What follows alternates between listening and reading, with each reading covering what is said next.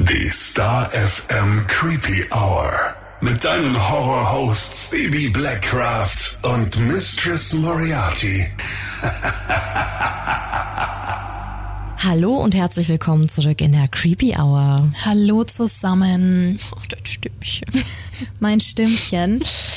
Ja, heute ist großer Aufnahmetag hier in der Creepy Hour, nachdem wir uns jetzt äh, die letzten Wochen nicht regelmäßig gesehen haben. Und äh, ich muss leider gestehen, ähm, dass mein... Immer noch nicht so fit, ne? Nee, und mein Hals macht auch gerade nicht mehr mit, ähm, vor allem jetzt nach der letzten Folge. Deswegen müssen wir jetzt kurzfristig umplanen und ich halte mich etwas zurück bei dem heutigen Fall. Es geht ja um die Black Dahlia. Dementsprechend wird Bibi heute den Großteil der Folge übersprechen und ich werfe einfach zwischendurch mal was rein, hau mir hier nochmal mein, wie heißt's, Sängeröl in den Ich- Hals. Was, nach was schmeckt das? Es schmeckt beschissen. Ich habe keine hab's mir Ahnung. fast gedacht. Nach Kräutern Ah. und mir wurde nur gesagt, dass das auch Opernsänger nehmen. Wer Ach, weiß, guck an. vielleicht äh, kann ich ja dann doch irgendwann mal ganz gut singen und einen Ton treffen. Hey, klingt gar nicht so Ja, schlecht bei klar. dir. Aber gut, ähm, warte mal kurz, Kalender. Wenn diese Folge online geht, ist der 22. Juli. Und Baby, du hast mir ja verraten, dass bei dir schon so langsames Halloween-Shopping anfängt. Ne? Ich meine, gut, du bist Horrorfan, das wissen wir alle. Aber erzähl. Ja, also das Ding ist halt, bei mir zu Hause steht ja sowieso das ganze Jahr lang irgendwie so düsteres Zeug und viele können damit immer überhaupt nichts anfangen und nicht nachvollziehen, wie man sich da wohlfühlen kann, wenn einen ständig Michael Myers und äh, Frankenstein an der Wand anstarren. Aber ich finde es halt echt ziemlich cool ähm, und äh, so wie es halt überall ist, ich glaube, da kann jeder relaten, wenn es in Richtung der Jahreszeit geht, die man halt selber irgendwie ganz cool findet, dann äh, finden auch alle anderen plötzlich irgendwie so spooky Shit ganz cool und dann gibt's halt einfach viel mehr von alledem, was man sonst schon immer haben will, aber halt noch günstiger und noch weiter und mehr und überall. Also weißt du, wie ich meine so? Ey, das ist halt einfach und dann gehst du halt in so random Shops und dann gibt's da halt und das, das muss nur orange sein oder so und dann bin ich so yay und äh, deswegen ja Was wir ja beide voll abfeiern, ohne jetzt Werbung zu machen. Ich wünschte, die würden uns sponsern. Äh, TK Maxx. ja das wäre sehr Das wäre so cool. Die haben nicht nur die besten Duftkerzen, sondern auch echt süße Deko. ja und die starten immer so früh das ist voll geil also TK Maxx, falls du das hörst und uns sponsern möchtest. Hallo. Ja. ja, die fangen irgendwie meistens im Sommer irgendwie so damit an. Ich glaube, weil das halt immer so Überschussware vom letzten Jahr ist und damit die da halt noch viel davon wegbekommen, wahrscheinlich. Ja, und das schleicht sich halt so nach und nach dann überall immer noch ein weiterer oranger Artikel ein oder irgendwie was halt mit Fledermäusen oder was weiß ich. Das ist so ein bisschen wie diese Dreckslebkuchen im August. Weißt du, was ich meine? Es hat 40 Grad draußen und du gehst in den scheiß Supermarkt und dann grinsen dich da so, so Sterne und, äh, und Tannenbäume an. Und da ist ja auch für alle okay. Also würde ich sagen, äh, es ist für uns Creeps auch total in Ordnung, den Lieblingsfeiertag dann halt einfach vorzuziehen. So. Das ist und schon so. Das nervt mich, wenn dann im September alle Leute dann irgendwie über Weihnachten sprechen. Es kommt doch noch so ein cooler Feiertag dazwischen. Und zusätzlich dazu kannst du dich ja dann auch noch in den USA richtig austoben. Da bist du ja zur Halloween-Zeit, ne?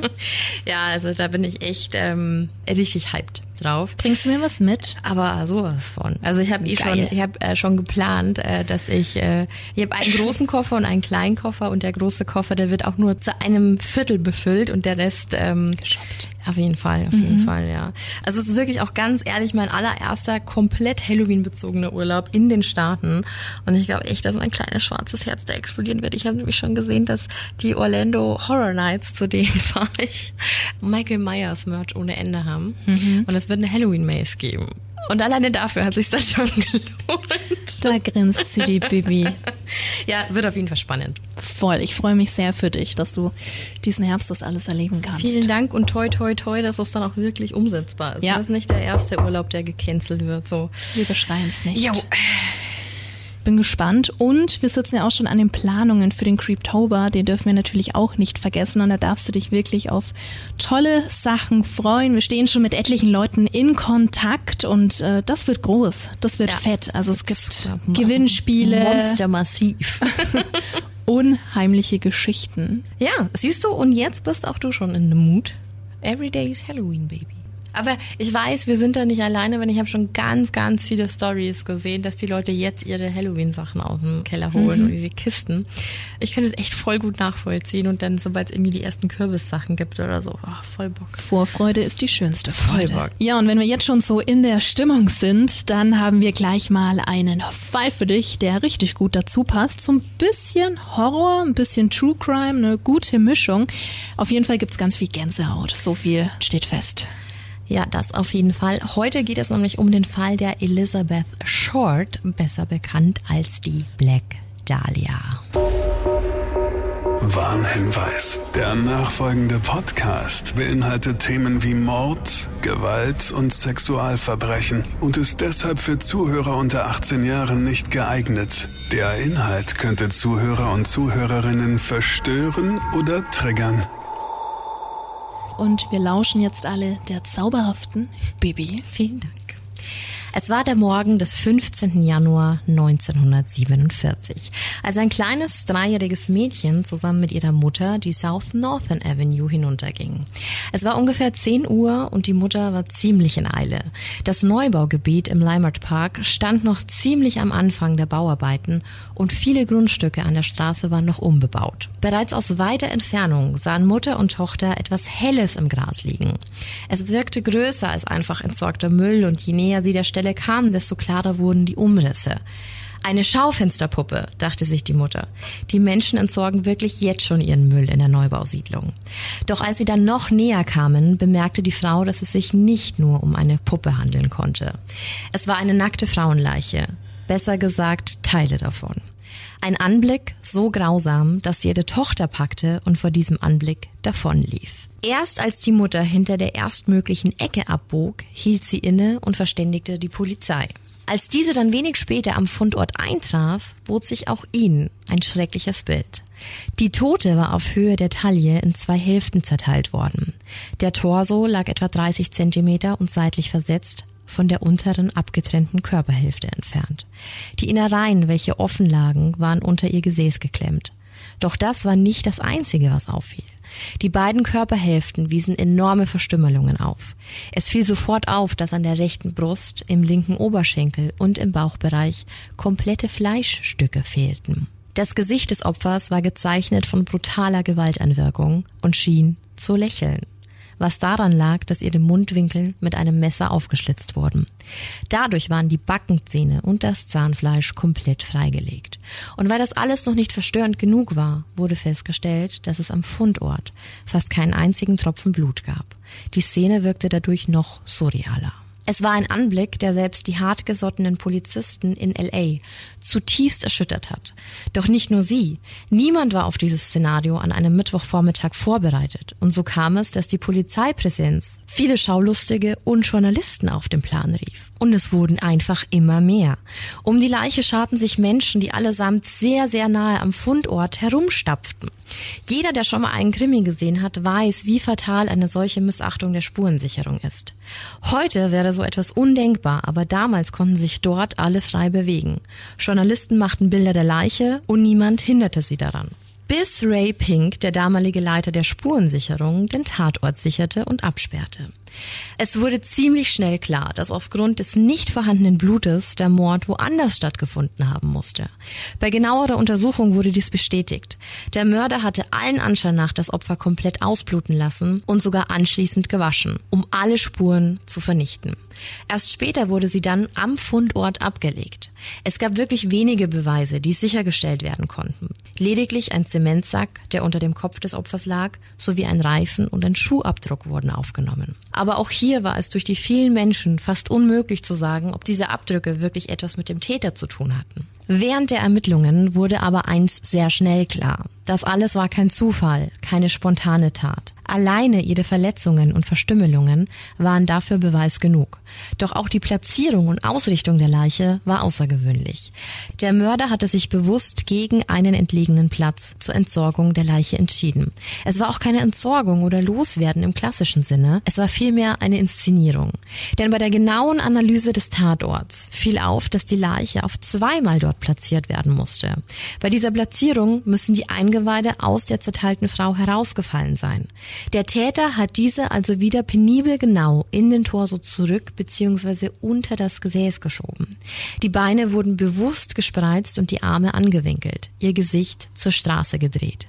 Es war eine Zerschaustellung der Leiche und erinnerte schon fast an eine Art künstlerische Installation. Die Obduktion der Frau war ebenfalls aufschlussreich. Sie verstarb an einer schweren Gewalteinwirkung im Kopfbereich. Die Verstümmelungen und das Zersägen geschah postmortem, also nach ihrem Tod. Sie wies außerdem leichte Hämatome an Knöcheln und Handgelenken auf, was bestätigte, dass sie festgehalten und gefesselt wurde.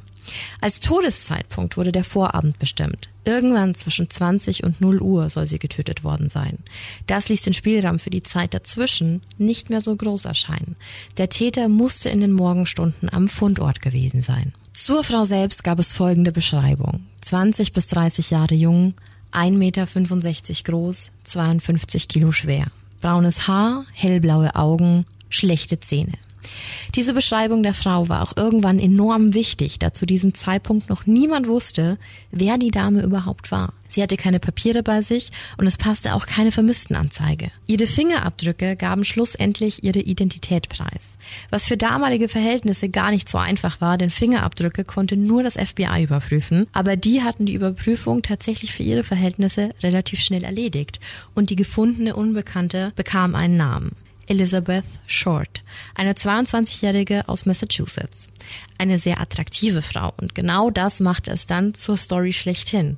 Also nicht nur, dass der Mord an sich schon schrecklich genug war, jetzt schlachtete die Presse die Geschichte der jungen Frau weiter aus. Im Handumdrehen hatten die Journalisten alle Infos zu Elizabeth sowie Bilder. Und nicht mal für ihre eigenen Mutter machten sie halt.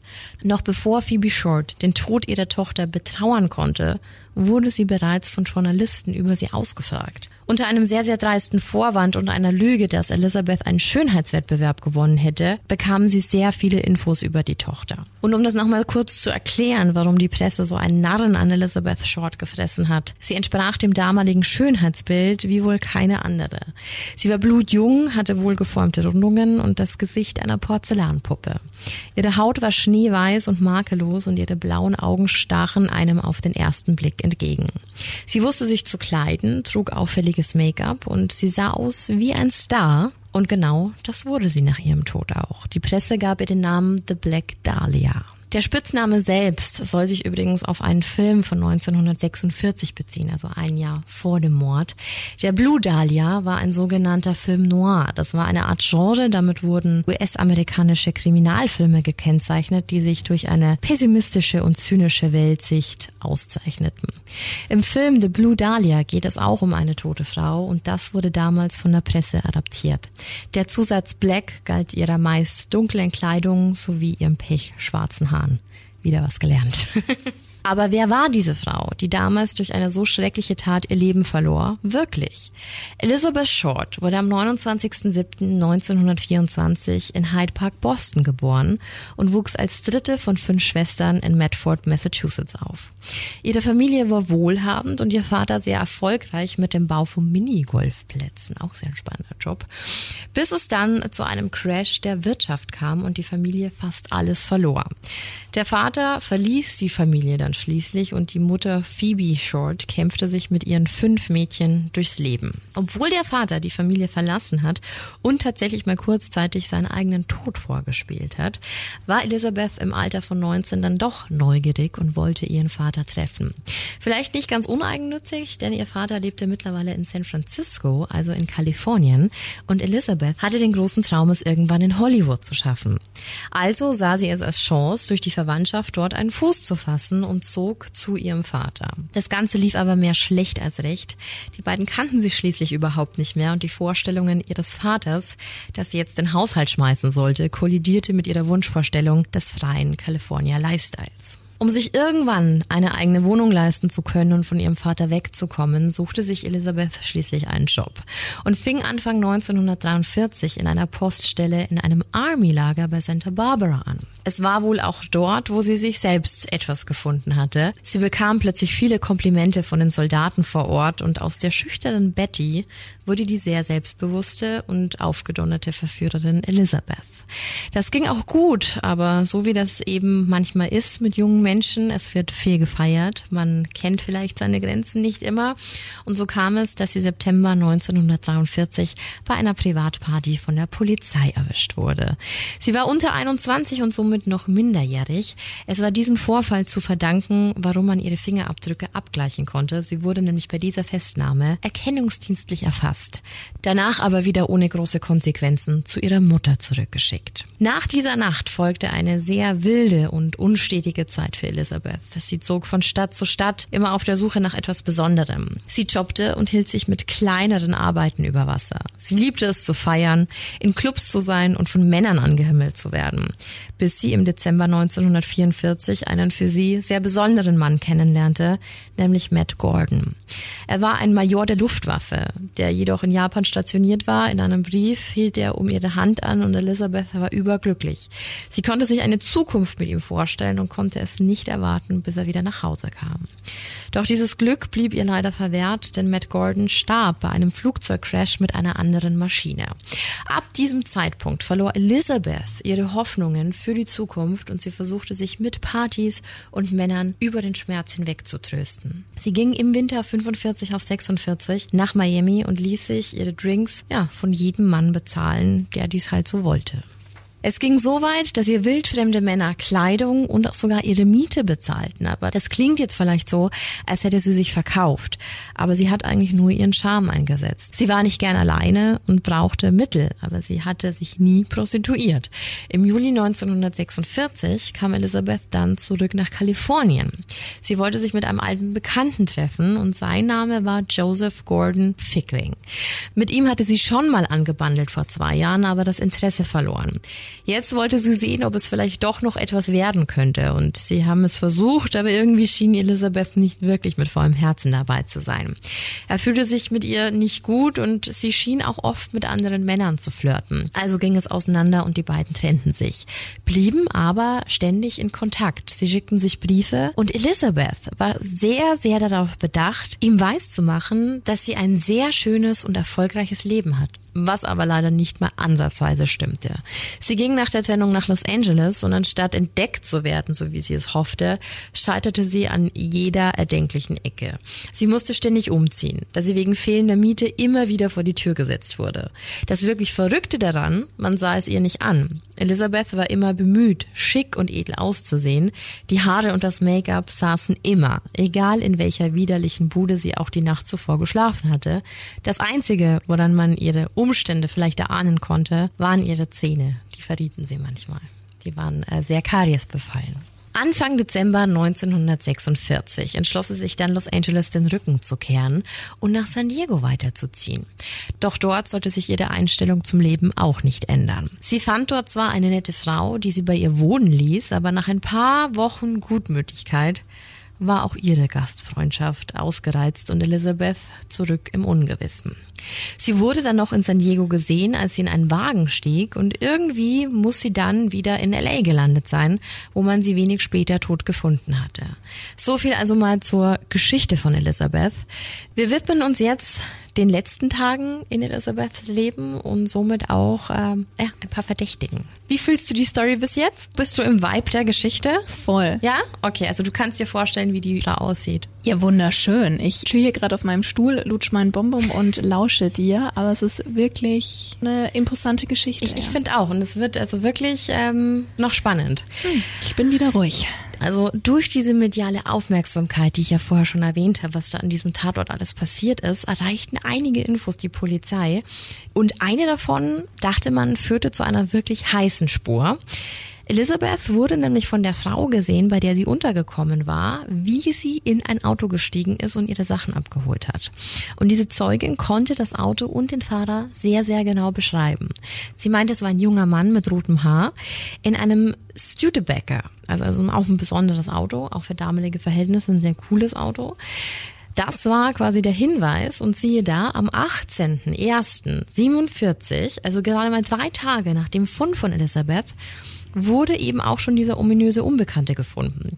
Es war der 25-jährige Robert Red Manley. Er war verheiratet, lebte in LA und war beruflich Vertreter.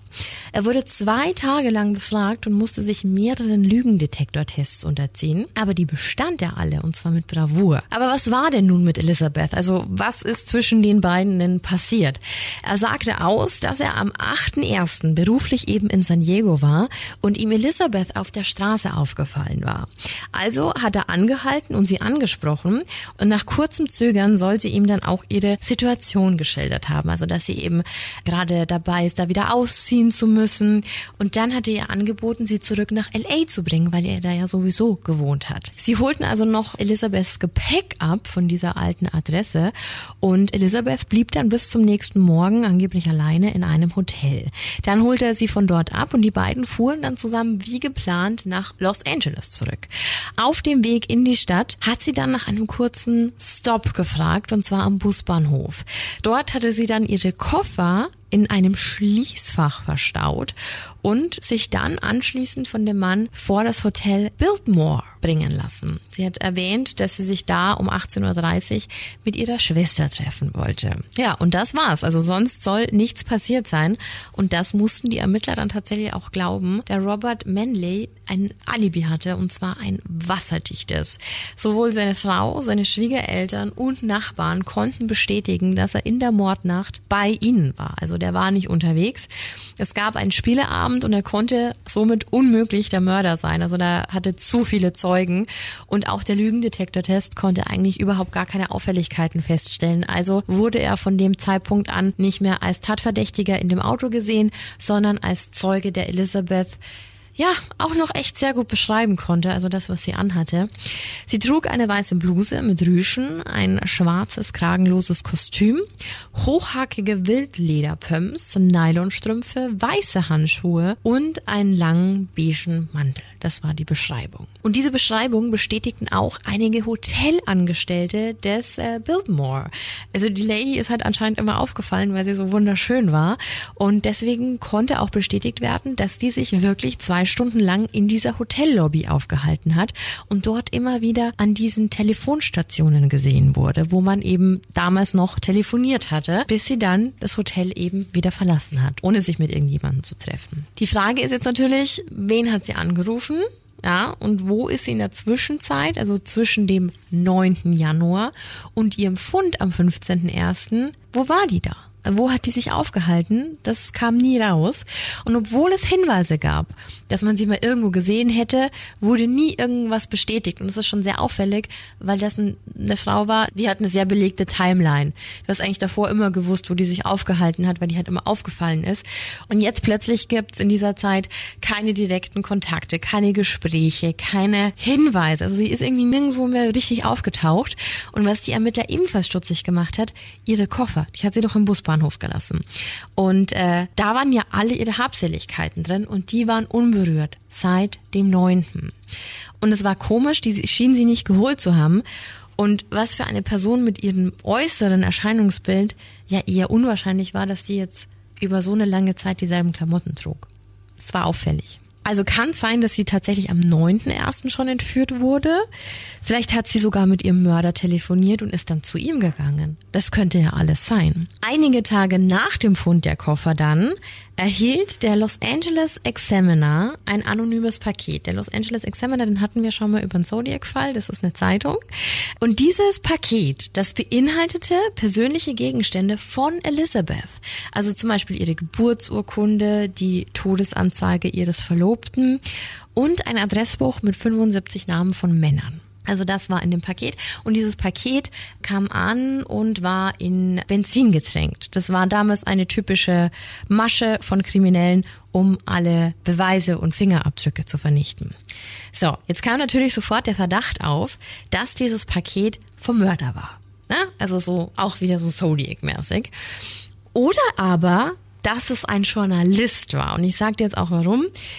Die Koffer von Elizabeth wurden von Journalisten an die Polizei übergeben, weil zu diesem Zeitpunkt die Presse der Polizei immer einen Ermittlungsschritt voraus war, weil nämlich alle Kommunikation, was Zeugen betraf, ja nur über die Presse funktioniert hat. Also die mussten irgendwas drucken, damit die Polizei ihre Zeugen bekam und die haben sich natürlich nicht sofort bei der Polizei gemeldet, sondern die haben sich zuerst bei der Zeitung gemeldet.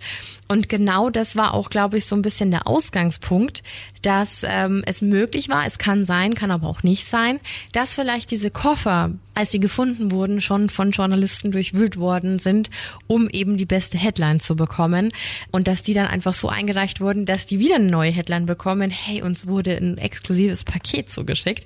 Also es kann Kalkül sein, kann aber auch tatsächlich für Mörder gewesen sein. Man weiß es bis heute nicht. Wer weiß, ne? Aber schon cool, was es da alles so für Optionen gibt, ne? Total. Also es ist ein sehr, sehr spannender Fall mit sehr, sehr vielen Facetten.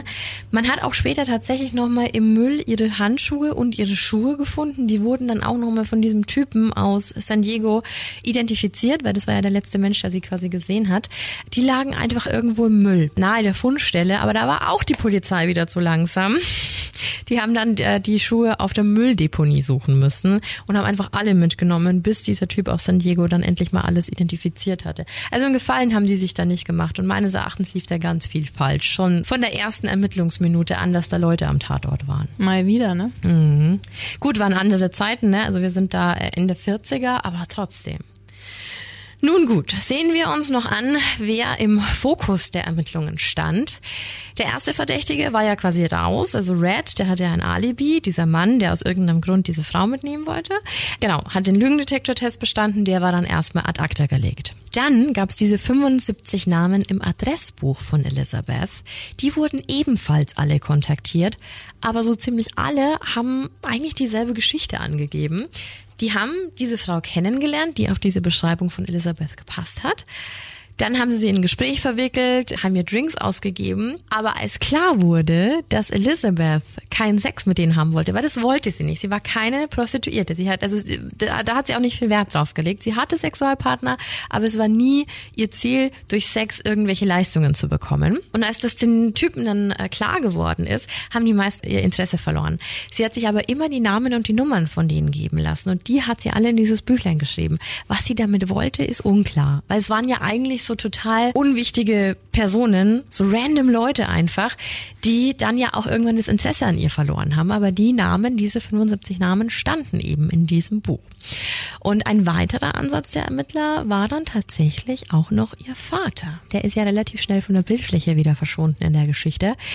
Der wohnte nämlich äh, zu diesem Zeitpunkt, dass man sie gefunden hat, nicht mehr in San Francisco, sondern ebenfalls in LA und zwar nur fünf Kilometer vom Fundort der Leiche entfernt. Der hatte auch, äh, als er befragt wurde, kein einziges gutes Wort für seine Tochter über und weigerte sich sogar, noch den Leichnam zu identifizieren. Da musste die Mutter aus einem anderen Bundesstaat eingeflogen kommen, um ihre zersägte Tochter zu identifizieren, weil der feine Herr nicht wollte. Traurig, oder? Total. Ja, und die haben dann alles überprüft und der wurde dann auch als Mörder ausgeschlossen. Also die haben wirklich alles ganz genau angeguckt, aber es gab keine Beweise dafür, dass er irgendwas damit zu tun hatte. Generell wurden in diesem Fall wirklich sehr, sehr viele Männer interviewt. Also ich glaube, das ist wieder so ein Verbrechen. Da kommen wahrscheinlich die wenigsten drauf, dass es eine Frau hätte sein können, die das Verbrechen begangen hat. Aber es waren sehr, sehr viele Männer, die interviewt wurden, aber es gab wirklich keinen richtigen Hauptverdächtigen. Also der erste, der da in, mit diesem Auto eben involviert war, der wurde ja ausgeschlossen und seitdem war es so ein bisschen flapsig. Also es gab immer mal wieder jemanden, aber bei keinem hat sich da irgendein Verdacht erhärtet. Ne? Also es gab wirklich äh, keine Lösung für dieses Verbrechen und, und keinen Verdächtigen. Das ging dann so weit, dass zwei Jahre später irgendwie die ganze Stadt sagte, das muss doch gelöst werden. Ich meine, sowas löst ja auch was in der Stadt aus, wenn so ein schreckliches Verbrechen passiert. Es kam zu einem Untersuchungsausschuss. Da wurde also alles nochmal nachgeprüft, ob denn da auch wirklich korrekt gearbeitet worden ist. Und dann gab es insgesamt 22 Namen, die dann nochmal auf sechs Verdächtige runtergebrochen worden sind, die dann quasi in der engeren Auswahl standen, dass die vielleicht etwas mit dem Mord an Black Dahlia zu tun hatten. Aber auch hier kam es nie zu einer Festnahme oder zu zumindest einem Namen, der jetzt groß im Verdacht stand. Also die haben von 22 nochmal runter auf, auf 6 gedrosselt und trotzdem kam es zu keinem Ergebnis. Und natürlich gibt's auch hier wieder, wie bei anderen Fällen, die ungelöst sind, weil der Black Dahlia-Mord, Spoiler Alert, man weiß bis heute nicht, wer es war. Da gibt's immer Spekulationen. Ne? Also das ist so ein bisschen wie in der Smiley Face äh. Äh, das sind alles so Fälle, da spekulieren die Menschen. Und so ist es zum Beispiel, wenn es um einen gewissen Dr. Arthur McGinnis Thought geht. Der kommt immer wieder ins Spiel, gerade mit Theorien. Sein Name stand übrigens auch auf der Liste der 22, aber nicht mehr bei den sechs. Und wer aufgepasst hat, das ist so ein bisschen die Theorie aus American Horror Story aus der ersten Staffel. Das soll nämlich ein Frauenarzt gewesen sein und Elizabeth hat es auch wirklich bei Freunden erwähnt, dass das ihr Arzt für Frauensachen war. Also das war ein eingetragener Frauenarzt, der aber dafür bekannt war, dass er sich gegen Geld auch gewissen anderen Dingen angenommen hat. Da war die Rede zum Beispiel von unüblichen Abtreibungsmethoden und auch ganz anderen Varianten, die in einem Zusammenhang mit einem Gynäkologen ganz übel sind. Und was es schon irgendwie plausibel macht, wenn es eben ein Arzt war, weil die Art dieser Leichenverstümmelung mit diesen präzisen Schnitten, das hätte zu einem Arzt schon gut gepasst. Ob das ein Laie so hinbekommt, jemanden in der Mitte auseinanderzuschneiden, das sehr akkurat, auch die Gesichtszüge aufzuschneiden, hm, bin ich skeptisch. Also würde der Ansatz mit dem Arzt schon passen. Aber das wirklich Verrückte ist, auf dieser Liste mit den 22 Verdächtigen standen tatsächlich sechs Doktoren. Also ich glaube, wir waren da nicht die Einzigen, die so, so eine Idee hatten. Ähm, was ich auch noch ganz krass fand, es stand eine Chirurgin tatsächlich als einzige Frau mit auf der Liste. Aber als ich dann gesehen habe, dass sie den Beisatz lesbisch hatte, bin ich mir nicht mehr so sicher, ob das Mitte des 19. Jahrhunderts nicht auch einfach eine Art Schikane der Polizei war, weil die anderen sechs Männer hatten einfach nur den Titel Doktor dabei stehen. Bei ihr stand lesbische Chirurgin. Deswegen ähm, würde ich die, ja. also wirklich, war für damalige Verhältnisse wahrscheinlich einfach super homophob und deswegen stand die schon auf der Liste. Na gut. Also das war quasi die Theorie, dass es ein Arzt sein muss. Dann gab es eben diese spezielle Theorie auf diesen einen bestimmten Arzt mit dem Frauenarzt. Andere glauben, dass die Regierung selbst dahinter stecken könnte, also dass es ein hoch angesehener Mann aus wichtigen Reihen gewesen hätte sein können, also vielleicht ja auch ein Arzt, man weiß es ja nicht, und dass es deswegen so schwer aufzudecken sei, weil ihm die Regierung das mit allen Mitteln versucht zu verhindern. Das wäre auch noch so ein Ansatz. Ich persönlich habe ja einen ganz anderen Verdacht und ich bin jetzt sehr gespannt, ob du mit mir mitgehst. Du nickst hier und und und verneinst auch immer, das ist sehr schön, aber du versuchst so wenig zu sprechen wie möglich. Ich Ja. sehe dich hier immer. Wir erinnern uns an den Namen Joseph Gordon Fickley. Klar erinnern wir uns an den Namen. Ich habe leider nichts gefunden, ob der befragt wurde, aber ich finde, das hätte man tun sollen, weil also wir erinnern uns, der wurde ja quasi, sie hat es mit ihm probiert, er hatte das Gefühl, sie will nicht so recht, hat mit anderen Männern geflirtet, das ging dann auseinander, sie haben Kontakt aufrecht erhalten und sie hat ihm eigentlich immer nur die ganze Zeit gesagt, wie gut's ihr ohne ihn geht. Ich sag's immer wieder, unterschätze niemals das fragile Ego eines zurückgewiesenen Mannes. Ich meine, sie hat ihm doch auch nur geschrieben, wie gesagt. Vielleicht hat sich da irgendwas aufgestaut, vielleicht haben sie sich dann doch nochmal getroffen. Würde das für dich Sinn machen? Du nix. Weiß ich nicht. Also das ist irgendwie so, so mein Ansatz. Kann schon sein, ja. Ich habe leider gar nichts dazu gefunden. Der stand auch nicht auf diesen 22, dieser Liste mit den 22 Leuten. War einfach nur so mein Gedanke, als ich das beim ersten Mal schon gelesen habe, dachte ich mir, ja, also die hat mit Sicherheit, so wie sich das gelesen hat, viele verschmähte Liebhaber gehabt, weil die alle nicht das bekommen haben, was sie wollten. Aber ich glaube, so jemand, der dann nicht für eine Beziehung gut genug ist und so, könnte ich mir schon vorstellen. Naja, spannend ist auch äh, der manchmal auftauchende Link äh, zum Cleveland Torso-Mörder. Der hat zwischen 1935 und 38 mindestens zwölf Menschen in Cleveland ermordet und galt auch als sogenannter Mad Butcher. Und das lag daran, dass er die Leichen immer fein säuberlich zerteilt hat. Also wir sprechen da wirklich davon, dass da nur noch der Torso über war. Also Kopf war weg, Extremitäten waren weg, alles war weg. Und man weiß auch nicht bis heute, wer der Täter ist. Also das ist wieder so ein Phänomen und wahrscheinlich wird man daher so leicht dazu verführt zu denken, es könnte ja einen Zusammenhang geben. Es ist wieder, ich äh, sag's noch mal wie Jack the Ripper, H.H. Holmes, da war ja auch mal kurz die Überlegung, könnten die vielleicht connected sein, war das vielleicht ein und dieselbe Person? Und habe da ganz viele Podcasts und so tatsächlich auch schon mal drüber angeschaut, über den Torso Killer. Da will ich unbedingt noch mal eine Folge drüber machen, aber wie gesagt, es war ja noch mal früher und die Frage ist dann, macht das Sinn? Also tötest du, wenn wir jetzt mal sagen, es war kein Zusammenhang mit irgendeinem Serienmörder, im Affekt jemanden, so wie man Elizabeth Short getötet hat?